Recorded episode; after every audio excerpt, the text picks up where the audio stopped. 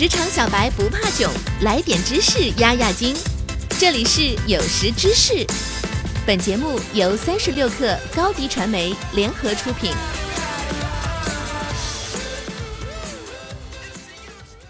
本文来自微信公众号“人神共愤”。逻辑能力作为重要工作能力的一种，是我们企业发展的必备要素。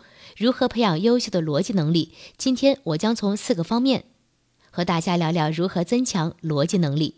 一，在工作中表现逻辑能力。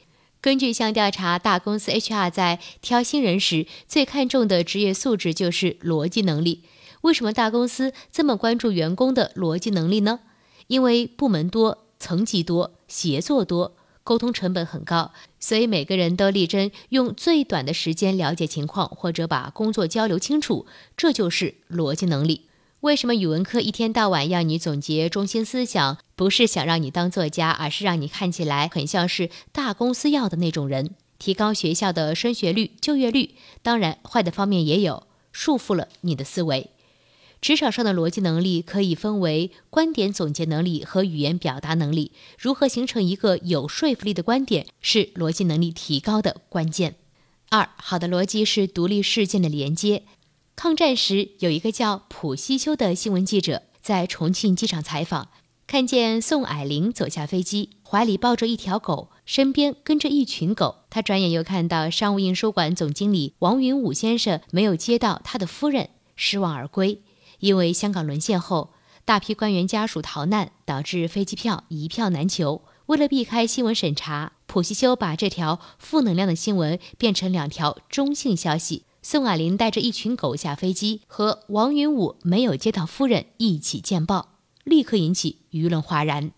三好的逻辑，谨防想当然。新人吉米告诉领导一个刚收到的消息。头，刚才客户说这一周的时间另有安排，所以原定的会议取消了。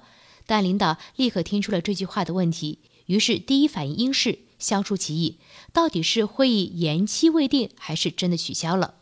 这是什么意思呢？如果只是客户本周时间另有安排，就只会造成会议延期的结果；如果真的是取消会议，那一定是另有原因，也许是一次偶然的事件，也许就是一次危机的开始。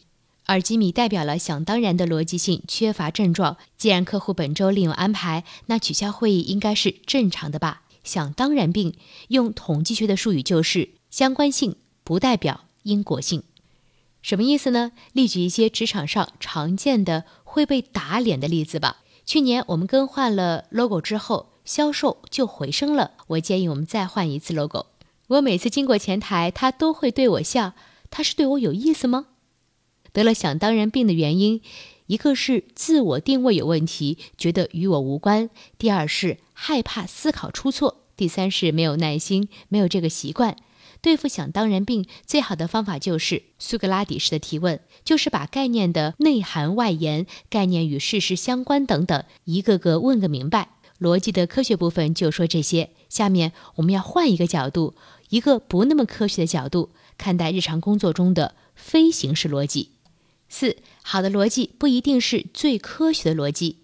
周鸿祎在推出三六零路由器时说：“我的新版路由器有两根天线，我还会出一个四根天线的路由器。几根天线其实不重要，重要的是让用户感知信号强，而且符合他的常识。”这段话说了什么？周鸿祎明明知道路由器的信号与天线数量无关，但他却不断暗示用户。路由器的信号好和四根天线存在因果关系，因为这一点符合用户经验。日常工作中，逻辑的结论不要求像科学实验那么严密，但对于沟通的要求却非常高。首先要考虑这个逻辑别人能不能理解。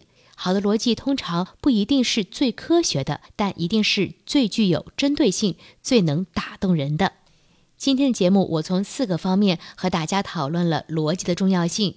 一，在工作中表现逻辑能力；二，好的逻辑是独立事件的连接；三，好的逻辑谨防想当然；四，好的逻辑不一定是最科学的逻辑。